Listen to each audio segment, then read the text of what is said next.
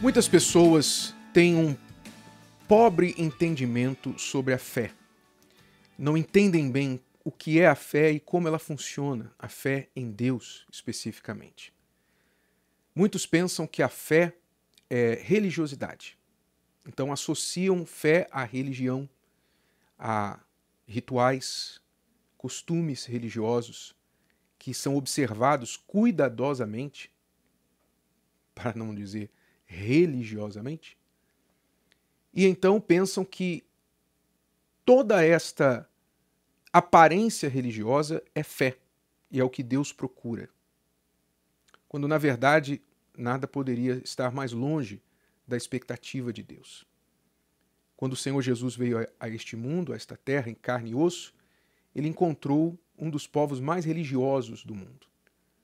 Os próprios judeus eram extremamente religiosos, guardavam a religião, a vírgula, o tio, a risca, no sentido exterior. Mas Jesus os condenou severamente, exatamente por causa daquele espetáculo teatral religioso que eles faziam. Do lado exterior, mantendo rituais, mantendo costumes e tradições, e no interior, estando totalmente alheios de Deus. Mostrando que o que Deus procura não é teatro religioso, mas ele procura a verdade, ele procura a sinceridade. Como Jesus disse para a mulher samaritana: Deus procura os que o adoram em espírito e em verdade.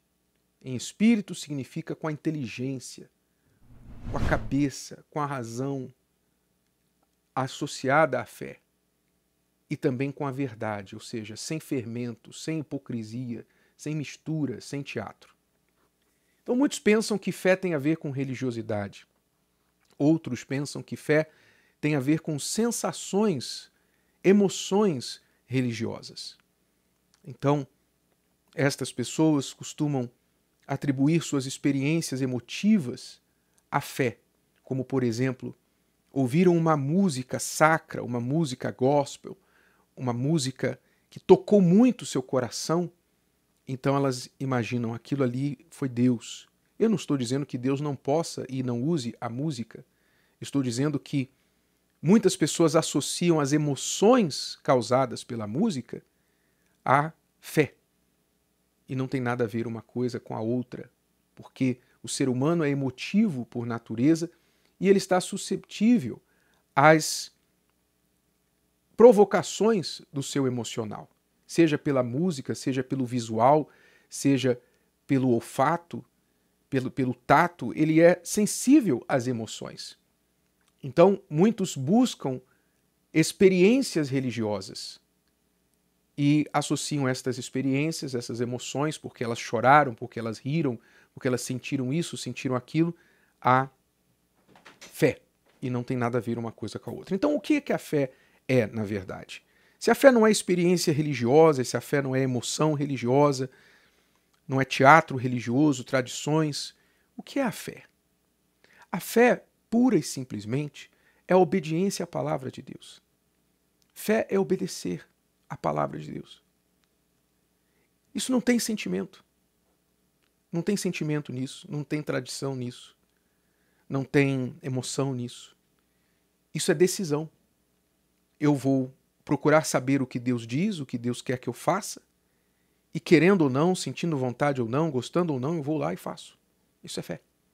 Fé é obedecer à palavra de Deus porque eu tenho certeza que a palavra dele não erra e não vai me fazer mal, sempre vai me fazer bem. Esta é a fé que Deus espera de nós, a total confiança nas suas palavras. Veja um exemplo bíblico disso, são vários, né? são inúmeros, a Bíblia toda está cheia de exemplos assim. Eu vou citar um que ilustra muito bem esta questão do conflito emocional com o racional, com a fé que agrada a Deus, a fé inteligente, a fé racional. Lá em Marcos, no Evangelho de Marcos, capítulo 5, nós vemos a história de um homem que era religioso, muito religioso. Ele era um dos principais da sinagoga, diz o texto. por nome Jairo. E, chegando até Jesus, vendo-o, prostrou-se aos seus, aos seus pés e rogava-lhe muito, dizendo: Minha filha está à morte. Rogo-te que venhas e lhe imponhas as mãos, para que sare e viva. Então, aquele homem religioso, extremamente religioso, um dos principais, na hora que a sua filha estava enferma, a sua religião não serviu para nada. Então, o que, que ele fez? Sabendo de Jesus, tomando conhecimento do Senhor Jesus, e sabendo que ele estava quebrando protocolos, porque Jesus não era necessariamente popular na sinagoga, é? entre os líderes, os principais da sinagoga, mas quebrando protocolos, no seu desespero, porque é isso que a pessoa tem que lembrar. Quando você está precisando, quando você está no desespero, você está no fundo do poço, você tem que entender que aquilo que não te ajudou, você tem que deixar de lado. Como Jairo deixou de lado a sua roupagem, deixou de lado a sua posição de principal na sinagoga, ele deixou de lado as opiniões de terceiros, ele disse: Sabe de uma coisa? Minha filha está morrendo, eu estou precisando de ajuda. E se esse homem pode me ajudar, eu vou buscar. Ele foi buscar. E é isso que muitas pessoas não entendem, colocando sua religiosidade, sua religião acima de tudo, acima até do próprio Deus. Então Jairo foi até Jesus, rogou-lhe que viesse impor as mãos sobre a sua filha para que ela sarasse e vivesse. Só que, veja, na sua ignorância espiritual, ele já tinha uma prescrição né, na sua mente. Ele achava que Jesus tinha que ir até a sua casa, impor as mãos sobre a sua filha para que ela ficasse curada. E às vezes a gente também comete este erro de ter já uma prescrição, uma receita para Jesus. Ó, oh, Jesus, está aqui a receita, está aqui o meu pedido, né? É isso que eu quero que o senhor faça e desse jeito aqui. Né? A gente dá para Jesus um, um pedido já específico que ele nos acuda, nos ajude do jeito que a gente quer. Olha, o senhor vai chegar lá em casa, o senhor vai colocar as mãos na minha filha, ela vai sarar. como se, como se nós fôssemos Deus, né? Como se nós fôssemos o médico, dizendo para Jesus qual é a receita que ele tem que seguir e não o contrário, né? Mas veja que Jesus não seguiu a receita de Jairo. Pelo contrário, apesar da urgência que Jairo expressou na sua voz e na sua aparência, e certamente isso não passou despercebido a Jesus, apesar de toda aquela urgência, Jesus, ainda que estava numa, no meio de uma multidão, ainda parou para socorrer outra mulher. Jesus, tá bom, Jairo, tô indo. Deixa eu só atender essa, essa outra mulher aqui, que está também precisando. E Jesus, então, na multidão, atendeu a outra mulher que estava com fluxo de sangue, etc. E Jairo ali aflito, aflito. Será que ele não, não entendeu é, quão difícil está a situação da minha filha, quão urgente a situação da minha filha é? E Jesus tomando o tempo que ele precisava para ajudar outras pessoas. E aí diz o texto que Estando Jesus ainda falando, chegaram alguns do principal da sinagoga, quer dizer, alguns amigos, parentes de Jairo, a quem disseram: A tua filha está morta. Para que enfadas mais o mestre? Quer dizer, acabou, tarde demais, agora deixa, deixa, não dá mais. E Jesus, tendo ouvido estas palavras, disse a Jairo: Não temas, crê somente. Não temas emoção, medo, sentimento. O medo é um sentimento. Jesus disse: Não se entregue ao sentimento agora. Não temas. Crê somente. E seguiu em direção à casa de Jairo. Ou seja, ele não falou para Jairo o que ele iria fazer, mas ele disse: Não se preocupe, não se entregue a essas palavras, não tenha medo, apenas venha comigo, me siga.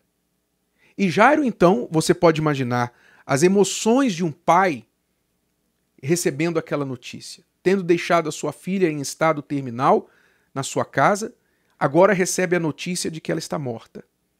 Você pode imaginar o estado emocional, o coração disparado daquele pai. Ele era carne e osso. Jairo era carne e osso, como eu e você. Como é que nós ficaríamos?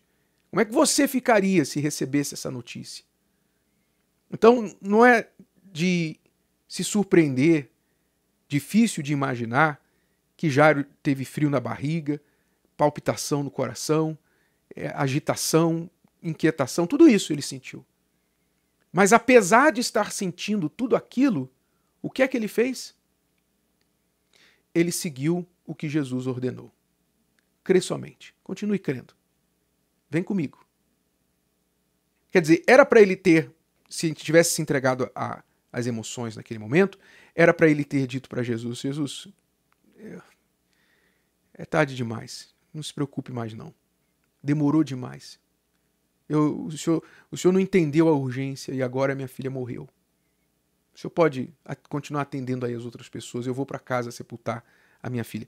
Se ele tivesse se entregado às emoções, ele teria dado uma resposta desse tipo para Jesus. Mas ao invés disso, ele conteve as suas emoções e seguiu a orientação de Jesus. E foi com ele até a sua casa e lá relata como Jesus fez o milagre. Curiosamente também tirando da casa todos os que choravam, todos os que estavam ali tomados de emoção. Ou seja, fé não é sentimento, fé não é religiosidade, fé é obediência.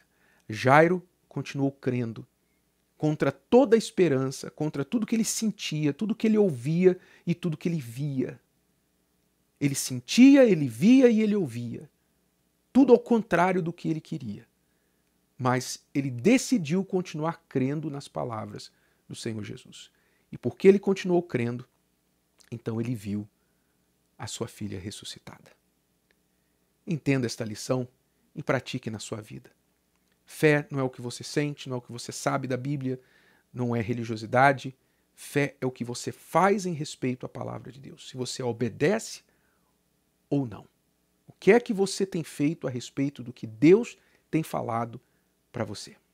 Se o vídeo de hoje te ajudou, você conhece alguém que vai ser ajudado por essa mensagem, passe adiante. E se você ainda não inscreveu aqui no canal, inscreva-se agora. Até a próxima.